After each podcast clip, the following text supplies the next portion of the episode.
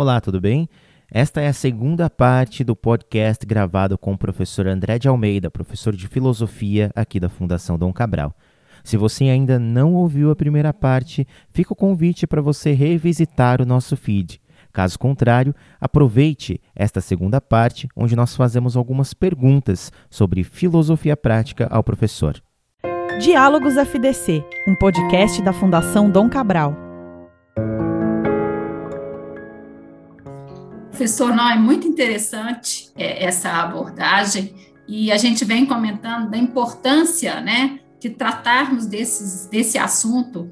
E que, como você falou, assim, já tem algum tempo que se vem estudando sobre isso, mas é, eu fico vendo que nesse momento que nós estamos vivendo, nessa pandemia, a importância de se cuidar, né, de, de trazer realmente essa reflexão das pessoas em relação a, essa, a, a esse cuidado. São tomadas de decisões que, as, que os executivos tem que tomar. E aí eu fico pensando também, além dos executivos, você tem pessoas, né, que estão aqui nos ouvindo, que também fazem, tem que fazer, né, tomadas de decisões na vida dela que implicam também é, nessa, nessa mesma, nesse mesmo dilema.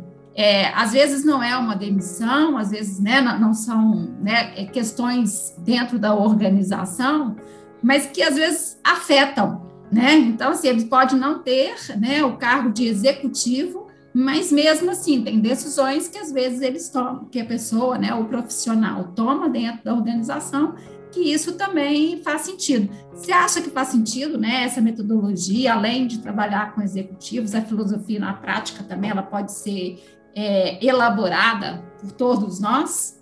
É o que a área faz, é o que a área faz. A, a o movimento internacional que eu mencionei de filósofos que criaram essa área, e isso é um movimento que começou na década de 80, foi tomando um certo volume a partir dos anos 2000. A ideia é efetivamente endereçar questões do público em geral. Nós aqui que estamos pegando, bebendo dessa fonte, estamos desenvolvendo uma abordagem voltada para executivos. Mas só para ilustrar, assim, é, o tipo, é, tem essa área, então, da filosofia, de filosofia prática, e ela tem algumas sub-áreas, algumas especializações, vamos dizer. E aí eu vou mencionar duas, e aí, é, no contexto da pandemia, como você menciona, é, isso eu acho que fica muito evidente, você tem é, uma área, talvez a área principal, a sub-área principal da filosofia prática, é o que eu estou traduzindo como aconselhamento filosófico. É, o termo, como eu disse, não é algo que é, exista no Brasil. O, o termo é philosophical counseling, porque o termo em inglês, e isso se apresenta como uma alternativa e às vezes até um complemento a psychological counseling. Então, a ideia do aconselhamento filosófico, ela se apresenta em paralelo com a ideia do aconselhamento psicológico. E eu acho que em um momento como esse que a gente está vivendo, é super interessante essa sua é, pergunta, porque me parece que muitas questões que emergem é, são questões que não se referem a nenhum tipo de é, disfunção psicológica, vamos dizer assim. Eu tenho um colega dessa área de filosofia prática que fala que o aconselhamento filosófico é, é o aconselhamento para os sãos.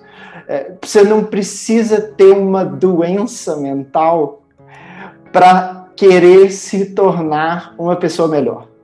E eu acho interessante essa pergunta no contexto da pandemia, porque a minha forte impressão que eu vejo acontecendo é um fenômeno de crises pessoais em diferentes proporções. E isso para todos nós, não apenas para executivos, né? Assim, é, eu acredito que você tem bases é, da humanidade em que a gente se segura e se resguarda, é, tanto do ponto de vista da, do funcionamento da humanidade como, como um todo, como da nossa estrutura de vida mesmo, do, do nosso dia a dia, assim. É, pode não parecer mas essa essa previsibilidade, vamos dizer assim, de como as coisas acontecem, nos traz uma enorme segurança. E de repente, essa previsibilidade não estando lá, abala as estruturas. Então, eu acho que, de uma maneira geral, a gente está passando por um período que a grande maioria de nós, em maior ou menor grau, é, é passa, já passou, está passando ou passará, porque eu, quanto a isso eu acredito que a pós-pandemia é, vai ser uma onda que ainda vai demorar bastante quando ela estiver retornando e não tiver mais questões envolvendo o coronavírus em si, mas em termos das consequências desse, desse momento que a gente está vivenciando e tudo que nele está acontecendo, com as particularidades das vidas de cada um.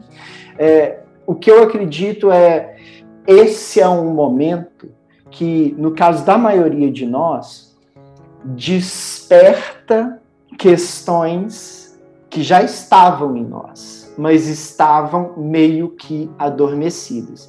Eu acredito que, por exemplo, a nossa relação com a vida profissional passa por isso.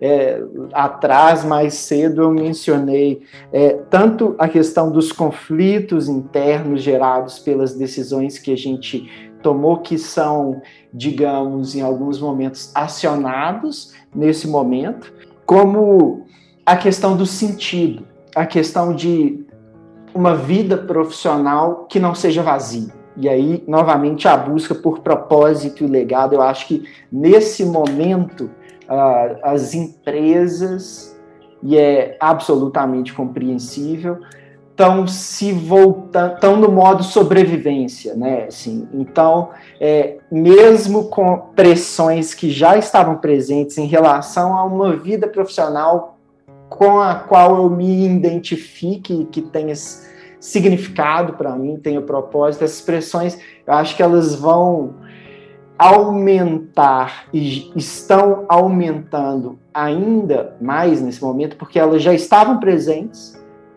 parte disso estava adormecido, e aí a pandemia vem e dá uma cutucada na onça que desperta. Assim. É, e por mais duro que seja emocionalmente falando, ter que passar por esses momentos, essa ideia de crise, né? Assim, é, é muito interessante, Cíntia, a diferença da abordagem entre o entendimento de crise que a gente tem no Ocidente e o entendimento oriental da questão de, de crise. No Ocidente, quando a gente vai na etimologia do termo, no Ocidente a ideia de crise ela vem da medicina e é basicamente é, um momento decisivo no qual, no tratamento da pessoa, é, a gente vai descobrir basicamente se o tratamento vai funcionar ou não vai funcionar e se a pessoa vai melhorar, sobreviver ou às vezes até falecer. A gente está falando das origens da medicina, né? Assim, é, e aí o que é interessante observar é que se tudo dá certo, na melhor das hipóteses, a gente volta para o mesmo patamar que a gente estava anteriormente, antes da crise. Na abordagem oriental e na presença da cultura chinesa, isso é muito evidente.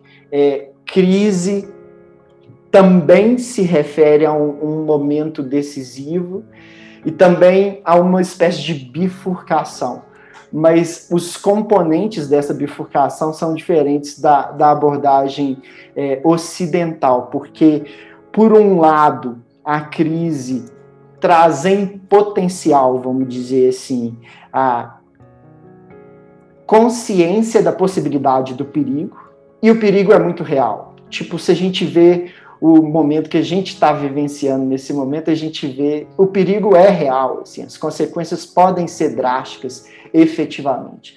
Mas você tem um outro componente que é a possibilidade de elevação.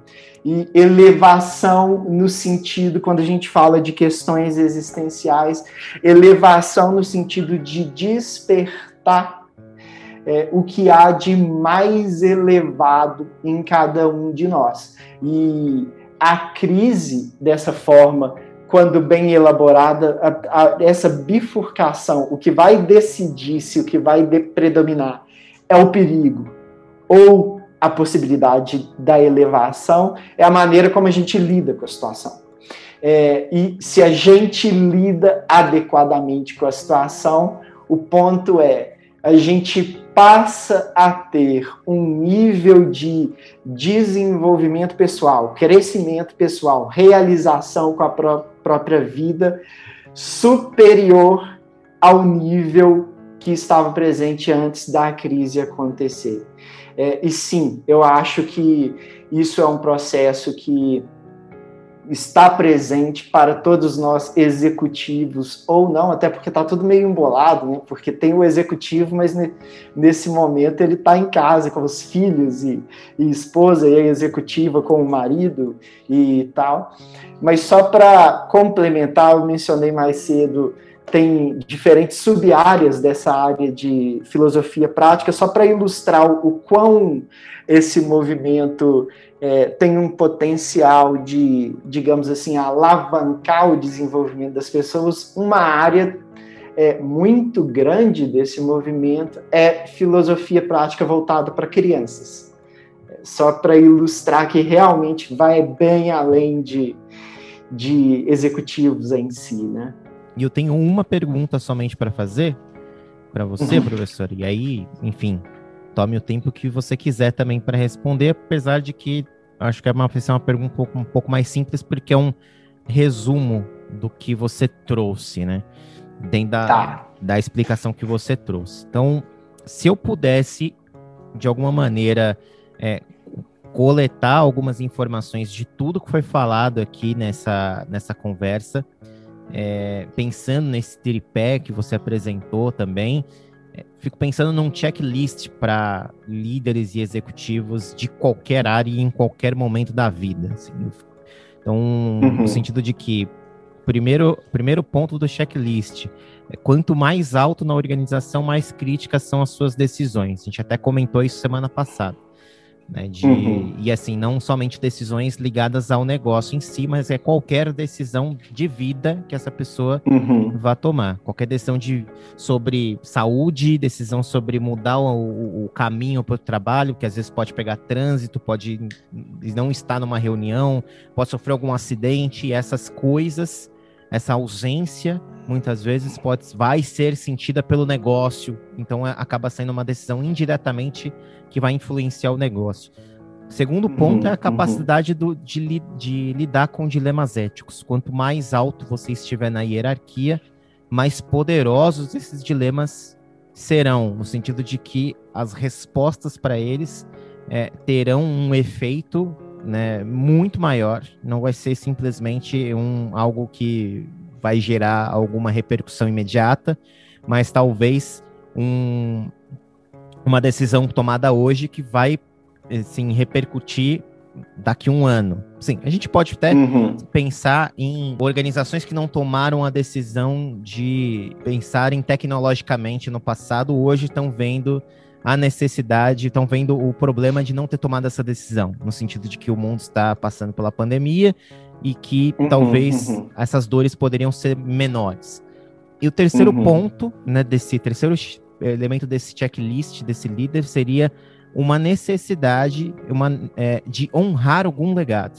seja dele, uhum. seja da organização, seja, enfim, de algo que ele vai fazer depois. Isso é uma coisa que eu já ouvi bastante de, de líderes por aí, assim, no sentido de que ao abandonar a vida de trabalho, eles pretendem se dedicar a algum tipo de ação filantrópica, algum novo projeto, porque querem construir um legado, porque muitas vezes passa-se décadas de vida profissional sem essa necessidade cumprida, no sentido de que parece que a pessoa saiu e ela não construiu um legado, então ela precisa construir isso imediatamente.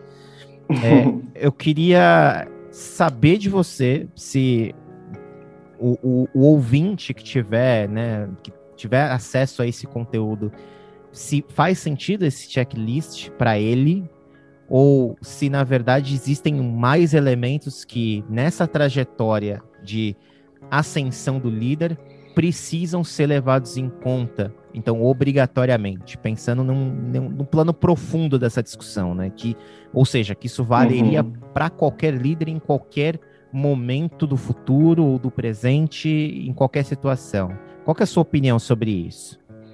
Eu gosto muito da sua pergunta, Tomás, eu acho que sem dúvida os pontos que você coloca é, são pontos centrais. Agora, o que eu acho particularmente interessante da pergunta é que ela traz à tona o fato de que não apenas são pontos centrais, mas são pontos conectados um ao outro. São pontos que se relacionam. E aí eu vou é, colocar em outras palavras, é, de outra forma, o que eu acho que esse checklist apresentado por você sintetiza, vamos dizer assim, é, e do que, que a gente está falando hoje aqui, no final das contas, na conversa como um todo. É, eu vou usar uma imagem, eu, eu acho que é, é um pouco é, forte em algum sentido, mas é muito real. é muito real. Então, assim, é, daí a importância cada vez maior desses pontos que você é, mencionou e, e, o que eu estou dizendo em termos deles estarem conectados. É lastimável, vamos dizer assim, é, ver o processo pelo qual uma pessoa passa no ao longo de uma carreira de executivo muitas vezes. Por que é lastimável? Porque existe um enorme potencial tanto do ponto de vista da organização, de empresas de uma maneira geral, em termos de o potencial de transformação que elas podem trazer à sociedade e à vida de cada um de nós. E existe também um enorme potencial por parte da pessoa. Mas é, vou usar uma imagem aqui agora. Você imagina um cavalo, que é até um animal potente, né, poderoso e é, que solto à sua natureza, vamos dizer assim, é, ele vai correr, alcançar, ter enorme capacidade de chegar muito longe enxergando de forma ampla. Daí você é, adestra esse cavalo, vamos dizer assim, e coloca aquelas viseiras que fazem com que ele perca a sua capacidade, que é natural, de enxergar as coisas de uma forma ampla e de usar o potencial que é natural a ele.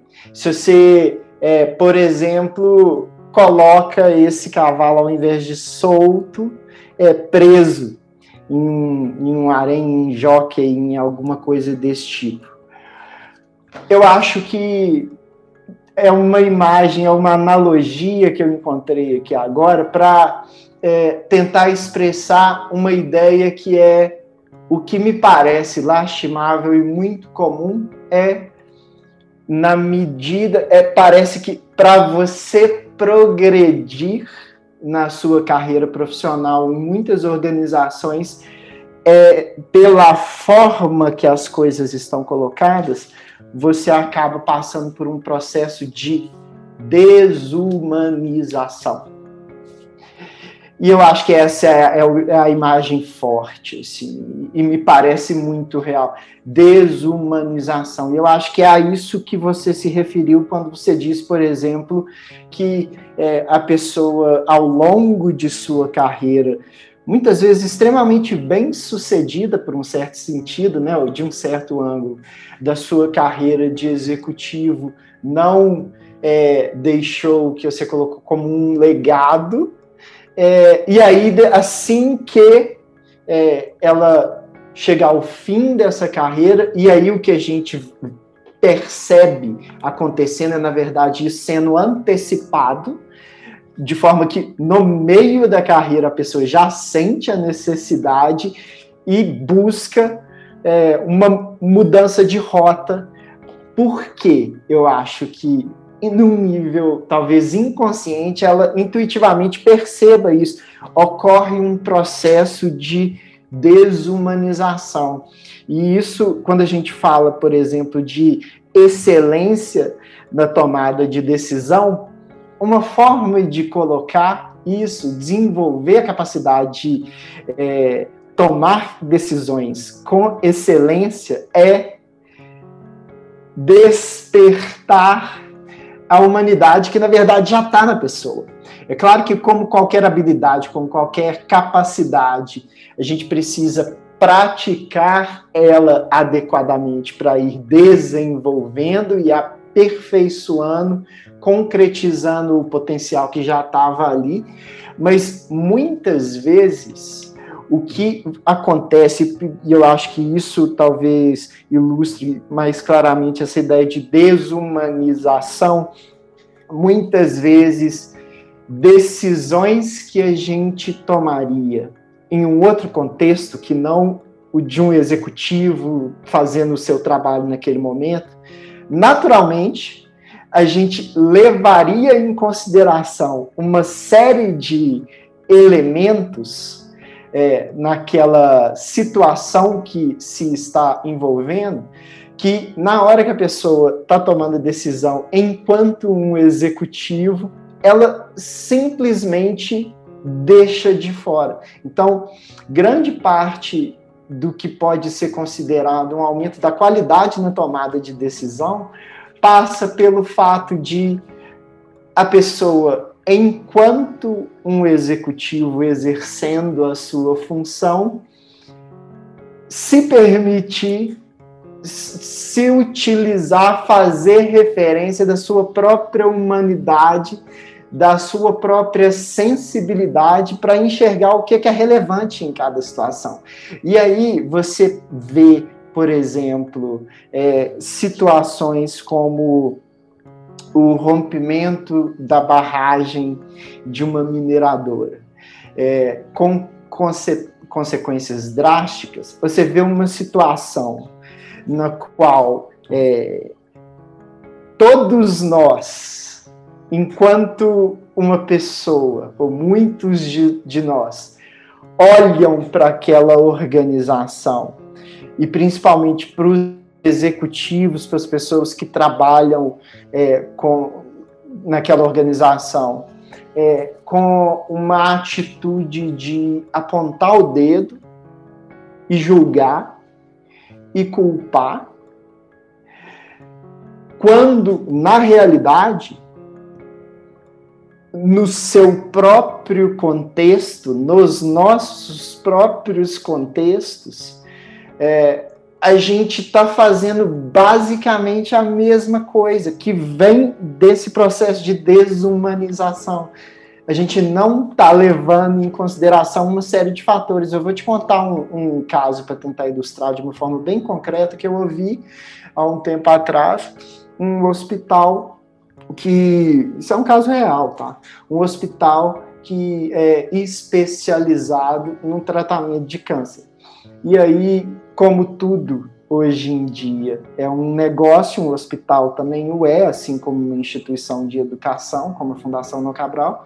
É, o hospital, é, para alavancar o negócio, foi recebeu o investimento de um fundo de gestão que aplicou no hospital a mesma coisa que ele aplica em qualquer empresa que eles entram como sócios, que é melhorar os dados econômicos financeiros para depois vender, muitas vezes, por um preço mais alto, para fazer um negócio, o fundo. E aí você, implica, você aplica nesse hospital um modelo de gestão é, que é efetivamente muito eficiente. Do ponto de vista de um negócio, funciona. Em absoluto. Os números efetivamente melhoram. Mas é curioso que, na, no afã de fazer esse processo avançar e dar certo, o que é algo legítimo, assim, é uma pretensão legítima essa, esse, essa melhora da saúde financeira do, hospital. Mas é absurdo, é surreal você, nas decisões que você está tomando, não levar em conta, da mesma forma que você levava em conta anteriormente, o fato de que o seu negócio é tratar pessoas com câncer. E algumas pessoas que você atendia antes, você simplesmente deixa de, de atender porque não cabe no novo modelo de negócio, você está literalmente condenando pessoas a uma experiência de vida, se ela sobreviver, muito, muito, muito ruim, assim, e dura, né? É, e a mesma pessoa que faz esse tipo de decisão no, contexto do exemplo desse, desse caso do hospital, quando está no seu trabalho, não leva em consideração, por exemplo, o fato de que o seu produto é o tratar pessoas com câncer, é, num outro contexto, naturalmente levaria isso em consideração. Então, é, esse, essa é a imagem que eu gostaria de é, sintetizar como ponto da conversa como um todo, como é, o, o trabalho que a gente está fazendo é buscar nessa abordagem de filosofia prática elementos concretos que nos permitam despertar a humanidade que já está dentro de cada um de nós. E quando eu falo isso, o último ponto que eu gostaria de mencionar nessa resposta é: eu quero deixar muito claro, assim, é, eu não estou falando despertar a humanidade num sentido moralista de que aí eu passo a cumprir meus deveres e obrigações com a sociedade e com as outras pessoas apenas porque isso é natural de se fazer, novamente. Uma vez despertado, é o que a gente faz. A questão é, e aí mais cedo a gente mencionou os conflitos internos gerados por decisões passadas. A questão é, ao despertar essa humanidade, eu estou ativamente promovendo o meu processo de realização pessoal de realização do meu potencial que hoje se encontra em larga medida reprimido. Eu liberto esse potencial e estou encontrando o que, na verdade, as pessoas estão buscando quando elas procuram essa ideia de propósito e você mencionou a coisa de deixar algum legado. Eu vou aqui sugerir que isso são diferentes roupagens para matar uma sede, que é a sede por uma vida, por viver uma vida com a qual eu me sinta mais realizado e satisfeito. O trabalho, a abordagem é, visa criar condições e passos concretos para o executivo, ao mesmo tempo, performar de uma maneira que faça mais jus a todo o potencial que ele tem, profissionalmente falando, ao mesmo tempo em que ele tenha uma vida é, que traga muito mais realização e satisfação e que já está logo ali atrás da curva esperando por ele. Bom, muito bom. Cintia, acho que a gente poderia ficar aqui, fazer um mês de podcasts com o professor André de Almeida, mas temos uma, uma agenda a, a seguir. Mas, de qualquer forma, eu queria muito agradecer aqui o professor. É, antes da gente até ir embora desse episódio, eu queria que você, a gente sempre deixa aqui recomendações de leitura, filmes, séries, documentários. Então, se você quiser deixar uma recomendação para os ouvintes também, fique à vontade, professor. Eu tenho, na verdade, uma recomendação. Sim, eu vou mencionar uma, uma recomendação de um livro e um, uma possibilidade. É, eu vou fazer um convite aos nossos ouvintes. A recomendação de um livro é de um colega meu chamado Lu Marinoff, e é um livro até que ficou relativamente bem conhecido, chama Mais Platão, Menos Prozac.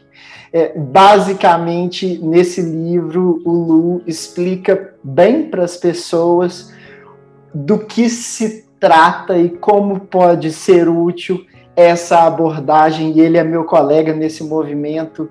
É, somos ambos é, membros da Associação Americana de Filosofia Prática, somos colegas lá. É, é ilustra muito bem e é uma leitura muito agradável ao mesmo tempo do que, que se trata e, e como que pode ser útil para a pessoa essa história toda de, de filosofia prática. Então, altamente recomendo essa leitura. E hoje em dia é fácil, né? Você entra lá no, na Amazon, eles têm aquele mecanismo de você ver, ou mesmo no Google, um pedacinho do livro, a pessoa dá uma olhada lá. Realmente é uma leitura muito agradável. E um convite que eu faço a, aos nossos ouvintes pessoas que têm o interesse nesse tipo de é, processo de desenvolvimento pessoal que a gente aqui mencionou, nesse tipo de abordagem e nessa ideia de trazer essas questões que a gente está discutindo aqui hoje e se a gente dividir em dois episódios, hoje e no dia anterior, né? É, e trazer essas questões de uma maneira muito prática e concreta para as suas vidas, a gente está criando aqui na Fundação, um, a gente chama, tem um, um, centro de centros de pesquisas aplicadas aqui, a gente chama de é, núcleos, é, centros de referência, e a gente está criando um centro de referência em filosofia prática aplicada a executivos e o modelo que a gente vai utilizar para estruturar isso é a gente vai dar uma degustação para as pessoas, no sentido de formar pequenos grupos de entre seis e oito pessoas e ter um grupo de um, uma sequência de é, cinco encontros nesse grupo menor, íntimo, para trabalhar essas questões na prática, é, essas questões que a gente conversou sobre elas aqui hoje. E quem, a partir dessa degustação, tiver um interesse, pode passar a fazer parte desse centro de referência que a gente está criando. Então, fica aí é, o convite. Qualquer pessoa, não sei se vocês deixam os contatos ou não, mas se, se você joga lá no Google André de Almeida, professor, Fundação Dom Cabral, meus contatos, minha bio aparece lá, então é, eu fico à total disposição, não apenas em relação a esse convite que eu acabei de fazer, mas para responder qualquer questão, qualquer dúvida, qualquer observação que alguém tenha, pode me mandar um e-mail, vai ser um prazer responder.